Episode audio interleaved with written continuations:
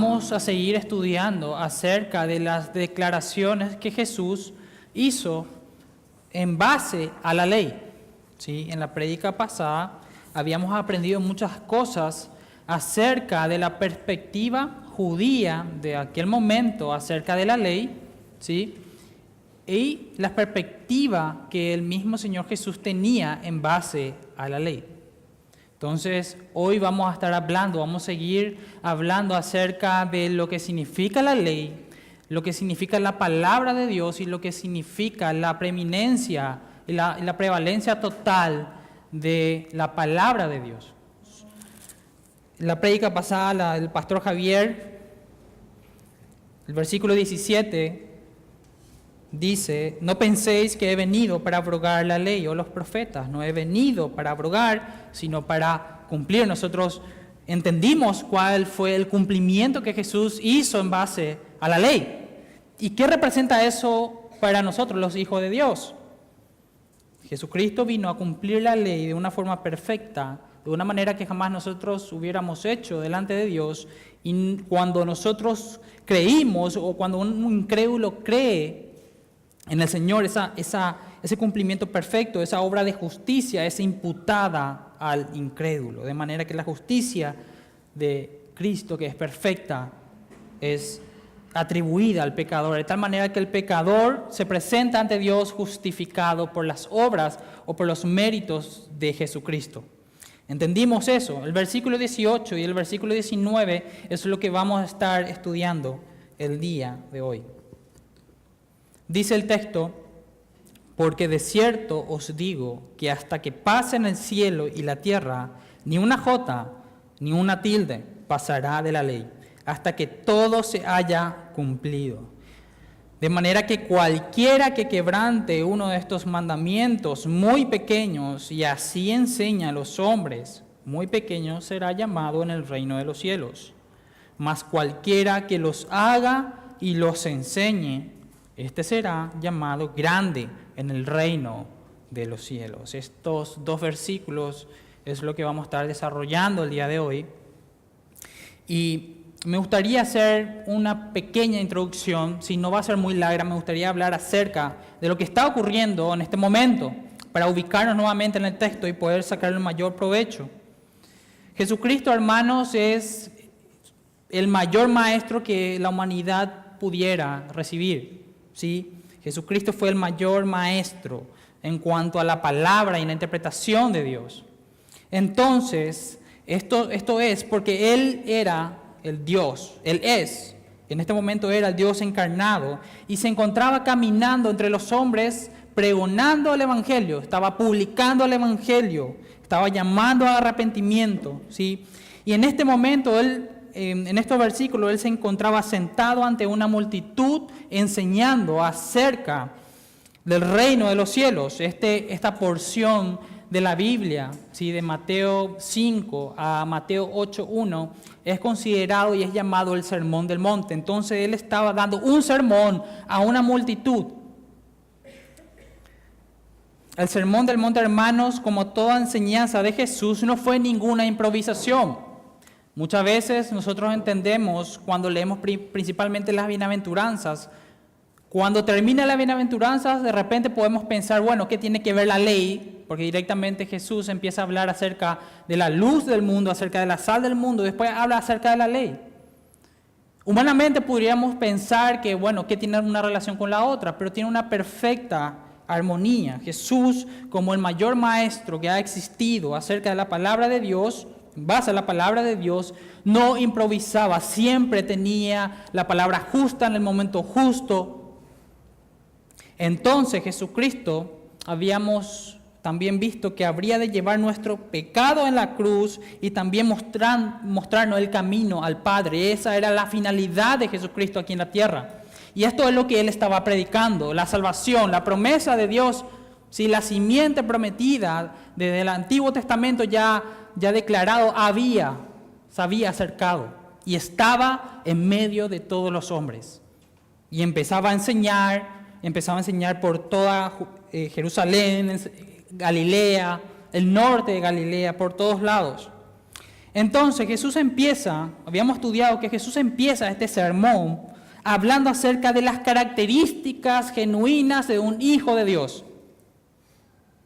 Entonces tenemos que pensar, el mayor maestro, Dios mismo encarnado, empieza este sermón con lo más importante, las características esenciales de un hijo de Dios. Mateo 5, versículo 1 al 12, con las bienaventuranzas. Empieza con lo esencial, cómo uno se hace un hijo de Dios o cuáles son las demostraciones de un hijo de Dios. Y empieza con la pobreza de espíritu, que es cuando realmente nosotros creemos o creímos en el Evangelio y nos sentimos en bancarrota, nos sentimos incapaces de, de satisfacer la justicia de Dios por nuestros pecados, entonces sentimos esa poquedad y necesitamos de un Salvador. Primeramente, Jesús empieza con lo esencial. Una vez terminado con las hermosas virtudes ¿sí? de, de los hijos de Dios, empieza a enseñar acerca de las acciones que estos hijos de Dios deberán de demostrar indefectiblemente al mundo. Primero habla acerca de las virtudes que es proveída al Hijo de Dios en gracia, lo que realmente el Hijo de Dios va, a tener que hacer las evidencias y luego habla acerca de las acciones de los hijos de Dios en el mundo. Por eso, si volvemos un, brevemente al capítulo 5, versículo 13, dice, vosotros sois la sal de la tierra, pero si la sal se desvaneciere, ¿con qué será salada? No sirve más para nada, sino para ser echada fuera y hollada por los hombres. Entonces, directamente habla acerca del accionar de los hijos de Dios, así como la sal evita que la carne se, ponga, se empieza a pudrir, hace que eso se vuelva más lento. Así los hijos de Dios actúan en el mundo, detienen la maldad, detienen, ponen en manifiesto el reino de Dios, la justicia de Dios. Luego habla en el versículo 14 acerca de la luz del mundo, que cada es una luz en medio de las tinieblas que manifiesta lo que es torcido y guía en el camino al Padre. Dice, vosotros sois la luz del mundo, una ciudad asentada sobre un monte no se puede esconder. Nosotros somos la luz ¿sí? del mundo para mostrar el camino a Dios y no debemos de escondernos. Entonces habla directamente de las acciones del Hijo de Dios. Es por eso que Hebreos, luego de, dar testimonio ¿sí? de, todos aquellos hombres de, la fe en Hebreos 11, que algunos hicieron realmente muchas proezas por, la, por la gracia de Dios, acompañado por Dios, y otros vivieron como como sin, sin, que tuviera ningún eh, bien, eh, sufriendo en, cuevas, murieron de una forma terrible. Estos hombres, ¿sí? expresa la palabra en Hebreos 11 y en Hebreos 12, teniendo en cuenta este testimonio, dice, por tanto nosotros también, así como ellos, nosotros también, teniendo alrededor nuestra tan grande nube de testigos, despojémonos de todo peso y del pecado que nos asedia. Entonces, el Sermón del Monte realmente nos muestra vivir lo que nosotros hemos experimentado por la gracia de Dios. Y así como aquellos hombres que dieron su vida por, Dios, que hicieron proezas en el nombre de Dios, así como ellos también, nosotros teniendo una nube de testigos debemos de actuar. Y luego en el versículo 17 entramos ya en la porción que venimos estudiando ya hace un domingo acerca de la ley. Allí nosotros entramos. Entonces, todas las cualidades esenciales de un hijo de Dios, Jesús rápidamente enseña que eso no se puede esconder, que se tiene que poner en manifiesto claramente ante el mundo y por sobre todo debajo de los ojos de Dios. Es un deber como cristianos. Hablando un poquitito más acerca del contexto, durante el ministerio de Jesús, sí, también mucho antes y también después, se había caído en, en, en toda la región de Palestina, entre el pueblo judío, en un legalismo extremo. Ese era el contexto. Había un legalismo extremo, de tal manera que se había instaurado las doctrinas de los hombres por encima de la ley de Dios en esencia. Esto fue denunciado claramente por Jesucristo en Mateo 7:7. Habíamos dicho que Jesús había llegado a la tierra para salvarnos, para consumar nuestra salvación y para mostrar a los hombres el camino al Padre. Entonces, la enseñanza legalista, ¿sí? radical, extrema, de los fariseos y de los escribas en ese momento, cuando llega Jesús y empieza a hablar en base al reino de Dios, declarando realmente lo que es la palabra de Dios, el cumplimiento de la promesa, se encuentra en una, se encuentra en una gran oposición. Y habíamos estudiado también que en Marcos 10, versículo 2, ellos le hacían preguntas en base a la ley para tentarle, para hacer quedarle en ridículo. En la prédica pasada aprendimos cómo Cristo cumplió perfectamente la ley de Dios por nosotros. Jesús, ante un escenario de hostilidad en, en cuanto a esto, dijo, yo no he venido para abrogar la ley entonces, hermanos, entramos así en el versículo 18, porque de cierto os digo, es la continuación, porque de cierto os digo que hasta que pasen el cielo y la tierra, ni una jota ni una tilde pasará de la ley, hasta que todo se haya cumplido. Entonces, entendiendo el contexto, si pudiéramos buscar el, el mayor punto de unión aparente entre Jesús y los fariseos sería este. Porque los fariseos y los escribas lo que hacían era un grupo, como los escribas eran los que realmente interpretaban la ley, y los fariseos, que realmente esa palabra significa los separados, eran aquellos hombres que dejaban toda la actividad para ver la observancia, la, aplicabilidad de esa ley. Entonces, cuando Jesús dice, yo no he venido a abrogar la ley, después dice, porque de cierto os digo que hasta que pasen el cielo y la tierra, ni una jota, ni una tilde, pasará la ley hasta que todo se haya cumplido. Entonces, aquí pareciera que encontramos un momento de acercamiento. Algunos fariseos pudieran pensar, bueno, eso es lo que nosotros estábamos queriendo que digas, por fin, Ahora sí nos entendemos. Aparentemente hay una declaración de Jesús acerca de la ley que concordaba con las perspectivas de aquellos hombres. Entonces, la cuestión es que la ley que está hablando Jesús aquí es muy diferente a la ley que aquellos hombres entendían. ¿Por qué? Porque repetidamente podemos ver en las escrituras que Jesús tuvo un, encuentro no muy grato con estos hombres religiosos en cuanto al quebrantamiento de una ley. Un ejemplo claro, si lo quieren anotar, está en Marcos 7, versículo 3. Cuando sus discípulos no se habían lavado la mano para comer, ¿sí? y aparentemente Jesús estaba infringiendo la ley ¿sí? Pero nosotros tenemos que entender algo. En aquel tiempo había, para referirse a la ley, había cuatro formas o cuatro entendimientos. Uno podría decir la ley y solamente se estaba pudiendo referir a los cinco libros, los primeros cinco libros del Antiguo Testamento, el Pentateuco. Podría decir la ley y se podría estar solamente refiriéndose a los diez mandamientos. Pudiera decir la ley y pudiera estar refiriéndose a todo el Antiguo Testamento o pudiera decir la ley y solamente referirse a la tradición o la interpretación de los escribas que era algo que se transmitía de generación en generación.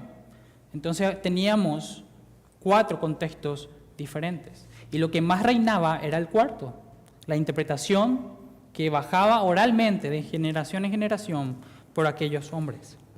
Entonces Jesús, en Marcos 7.3, aparentemente rompe esa tradición o esa ley, o sus discípulos lo hicieron, y es cuestionado. Y Jesús contestó severamente en cuanto a eso. Entonces el entendimiento de la ley es totalmente diferente entre Jesús y, esto, y estos hombres. La Biblia, hermanos, nos muestra que claramente Jesús fue condenado. ¿Por qué fue condenado? Fue crucificado por los judíos por ser un quebrantador, quebrantador de la ley, un blasfemo. Entonces, claramente ellos no tenían la correcta interpretación que el Hijo de Dios la tenía. Pero en estos versículos Jesús da lugar a la ley de una manera, ¿sí? Que ningún fariseo lo estaba haciendo. Realmente Jesús está hablando de, de la ley como realmente es, el cumplimiento. Todo se va a cumplir. Y yo no he venido a abrogarla, sino yo he venido a cumplirla de una manera que ustedes nunca hubieran podido hacerla. La letra, analizando más nuestro texto, cuando dice, pero de cierto os digo que hasta que pasen el cielo y la tierra, ni una jota, ni una tilde pasará de la ley hasta que todo se haya cumplido. La letra más pequeña que la Reina Valera utiliza ¿sí? llamada J, es, es realmente la letra hebrea Yod, que no es realmente una letra, es una apóstrofe. ¿sí? Que sería parecido a lo que nosotros conocemos como, como apóstrofe. Entonces, después dice, lo que la reina Valera llama tilde, ¿sí? ni una J ni una tilde.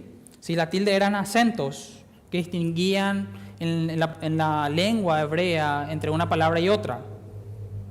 Entonces lo que está queriendo decir el texto es que la ley es tan sagrada, va a ser cumplida, es la palabra de Dios, ha sido, ha sido revelada por Dios, que ni más, ¿sí? ni un diminuto detalle, ni lo más pequeño va a pasar desapercibido.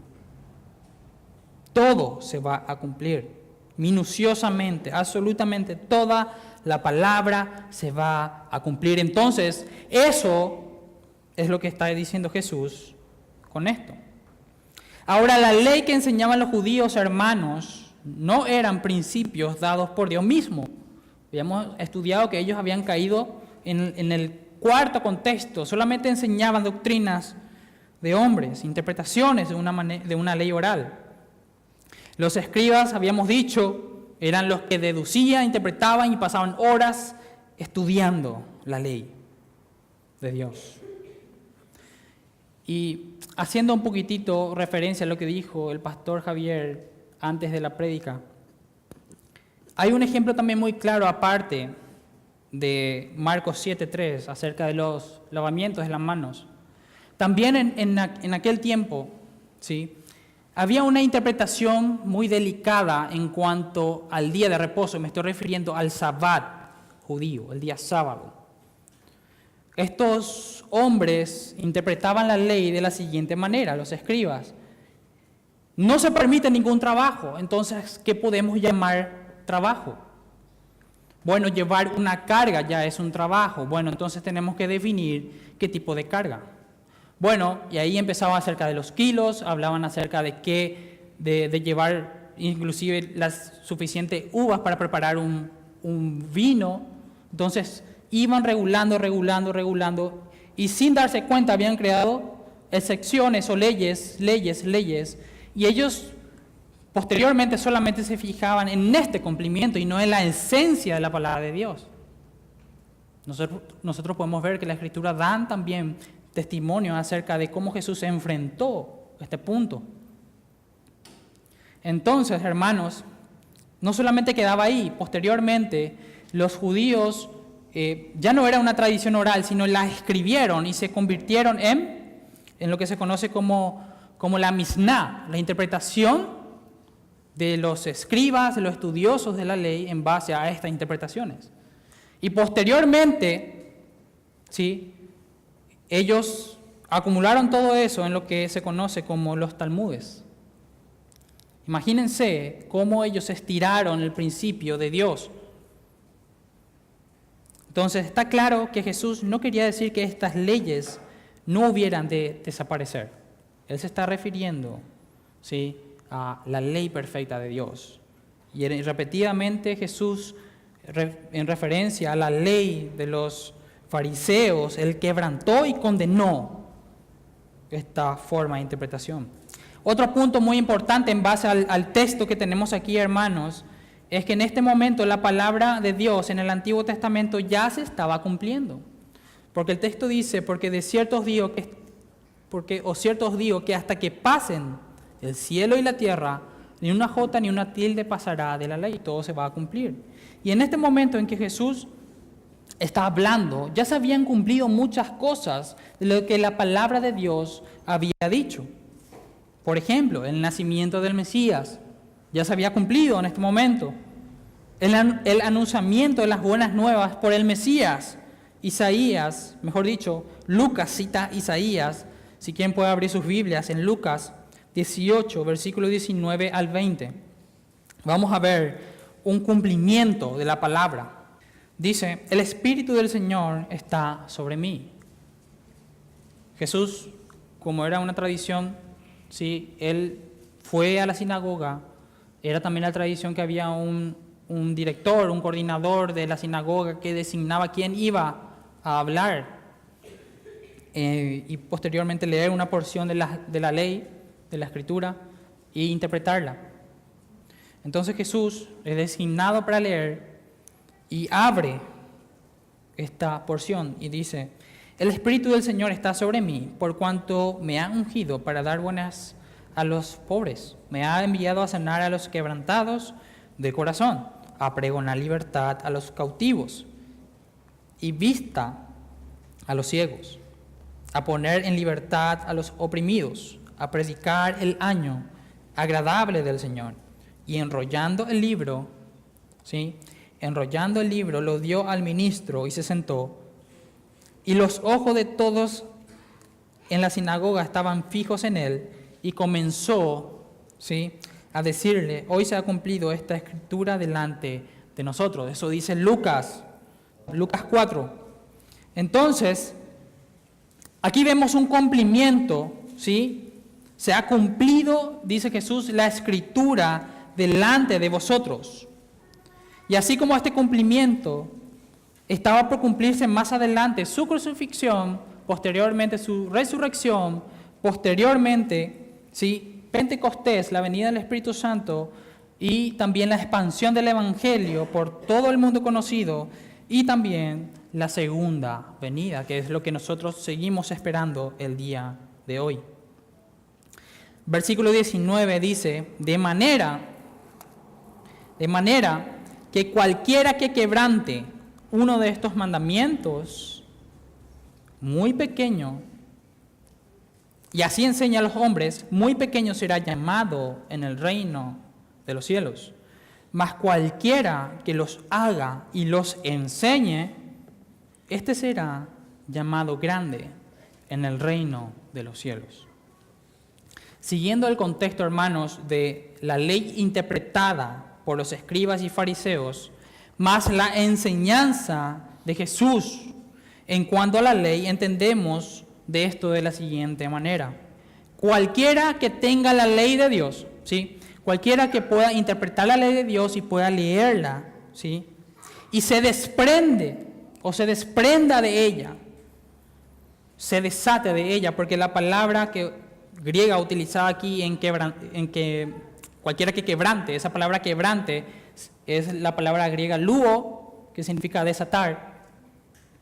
Entonces, cualquiera que se desprenda, se desate de, se aleje de la palabra en esencia, aunque sea en algo pequeño, en un, en un punto, en una jota, en una tilde, ¿sí? Y que no solamente se desate él, sino que enseña a otros a hacer lo mismo. Dice la escritura que va a ser llamado muy pequeño en el reino de Dios. Entonces Jesús está hablando acerca de la interpretación fariseaica del momento, que era eso. Ellos enseñaban una ley por encima de la ley de Dios, una ley totalmente de hombres, interpretada por hombres. Y ellos habían alejado de la esencia de la palabra de Dios. Ahora Jesús estaba exhortando que cualquiera que haga esto, y esto es muy pertinente a nosotros, cualquiera que haga esto, ¿sí? que no solamente se desate de sí mismo y se aleje de la palabra, sino que enseña a otros, será llamado muy pequeño.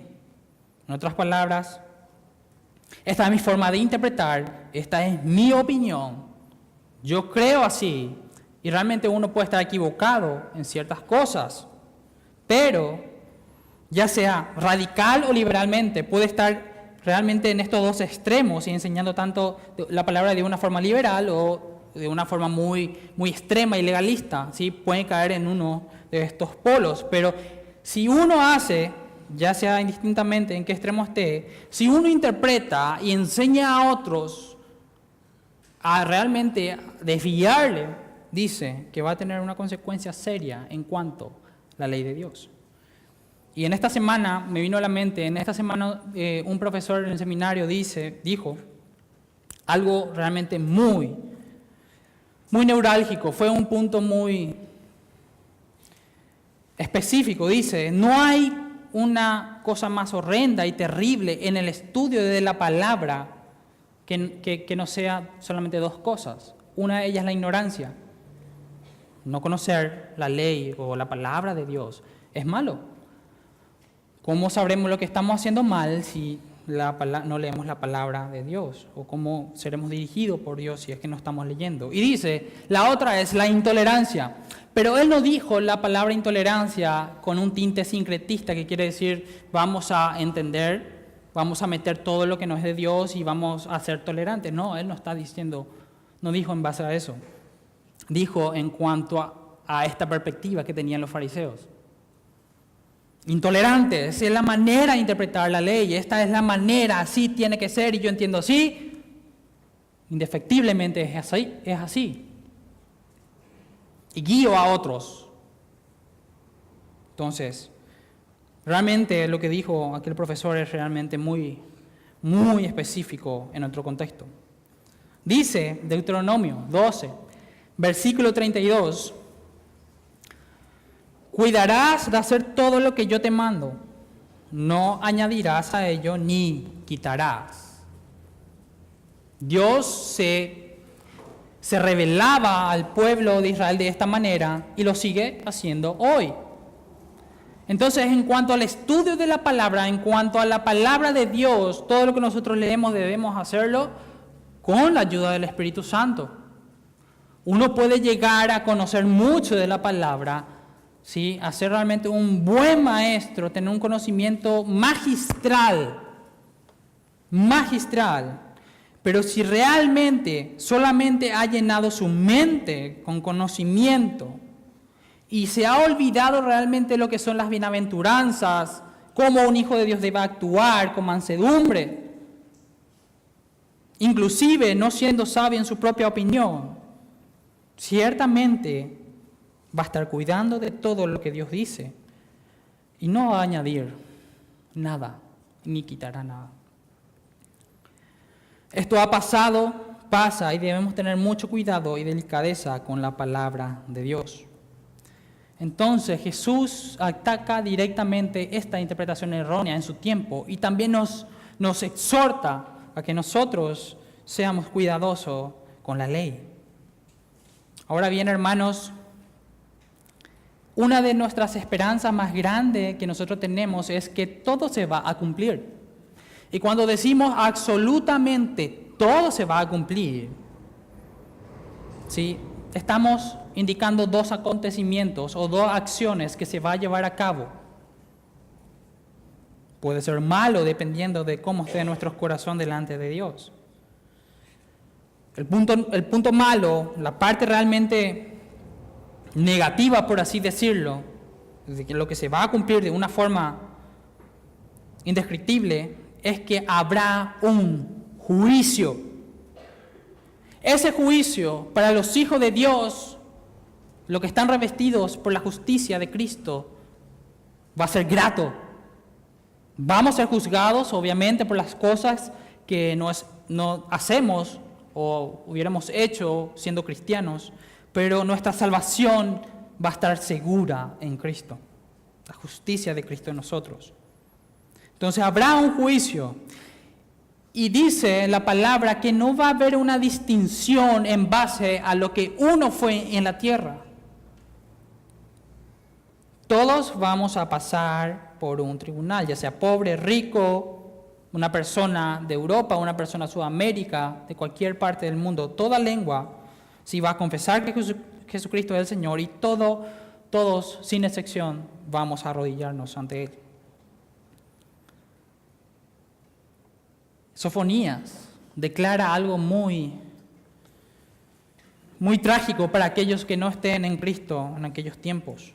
Dice Sofonías capítulo 1, versículo 14. Entonces, la palabra dice que va a haber un juicio, va a haber el día, ese va a ser el día del Señor, no el día domingo, sino estamos refiriéndonos al día de la ira de Dios. Dice Sofonías capítulo 1, versículo 14. Cercano está el día grande de Jehová, cercano, cercano y muy próximo. Es amarga la voz del día de Jehová. Gritará allí el valiente. Día de ira aquel día, día de angustia y de aprieto, de alboroto y de asolamiento, día de tiniebla y de oscuridad, día de nublado y de entenebrecimiento, día de trompeta y de algazara sobre las ciudades fortificadas y sobre las altas torres.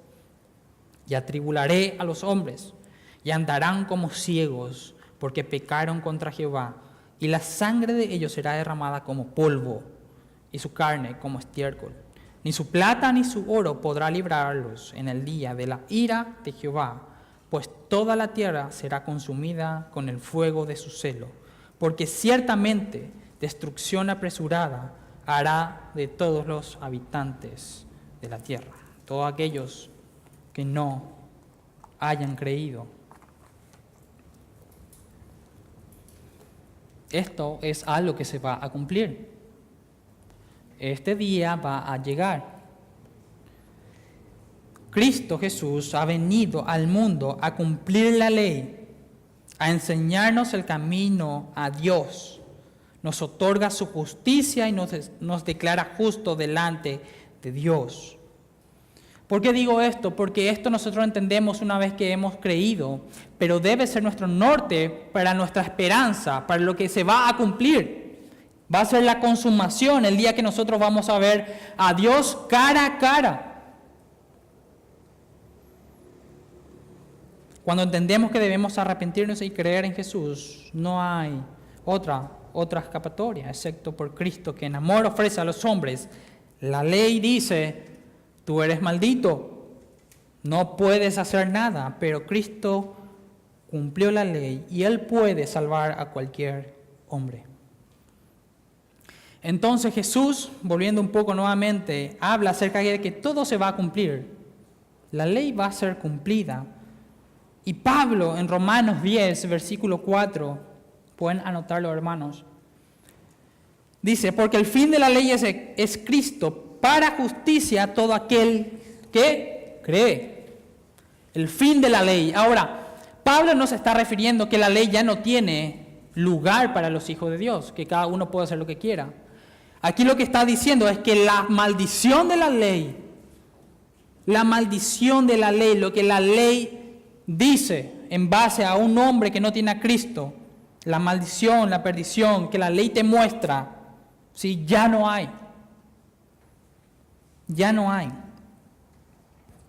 Romanos 3:31 dice, por la fe invalidamos la ley, de ninguna manera la confirmamos. Ahora la ley no solamente ha servido como, como un espejo para mostrarnos nuestra incapacidad delante de Dios y de justificarnos a Dios. Y no solamente ha sido un tutor que nos ha llevado a Cristo, sigue siendo la palabra de Dios y nos muestra que aún nosotros estando en Cristo debemos apartarnos de todo lo que no agrada a Dios. Y la ley sigue instruyéndonos, sigue recordándonos. Entonces, por eso Pablo dice, por la fe invalidamos la ley, De ninguna manera. Nosotros confirmamos la ley. Nosotros cumplimos la ley de Dios en amor. Cumplimos porque cumple un, la ley en nuestra vida, es un separamiento del mundo, nos sigue mostrando nuestra maldad, nos sigue exhortando.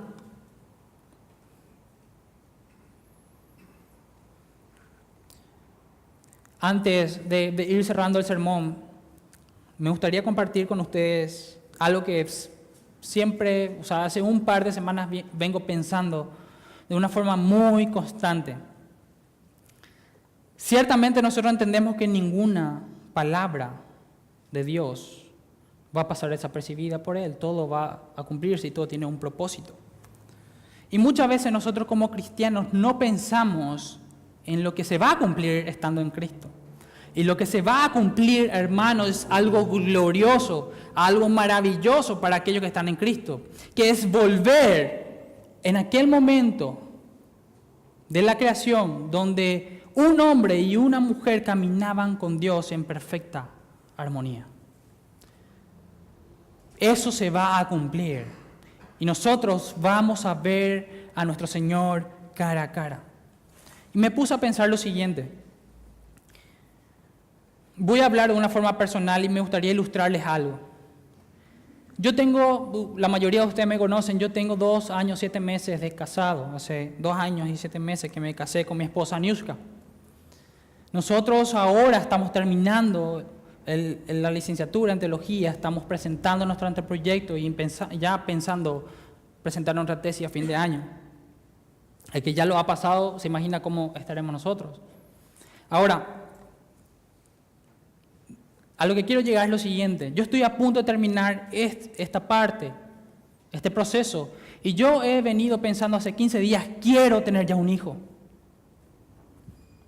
Nosotros los, los hombres pensamos de esa manera. Cuando estamos a punto de terminar un proceso, directamente ya estamos pensando ya, ah, bueno, ahora sí.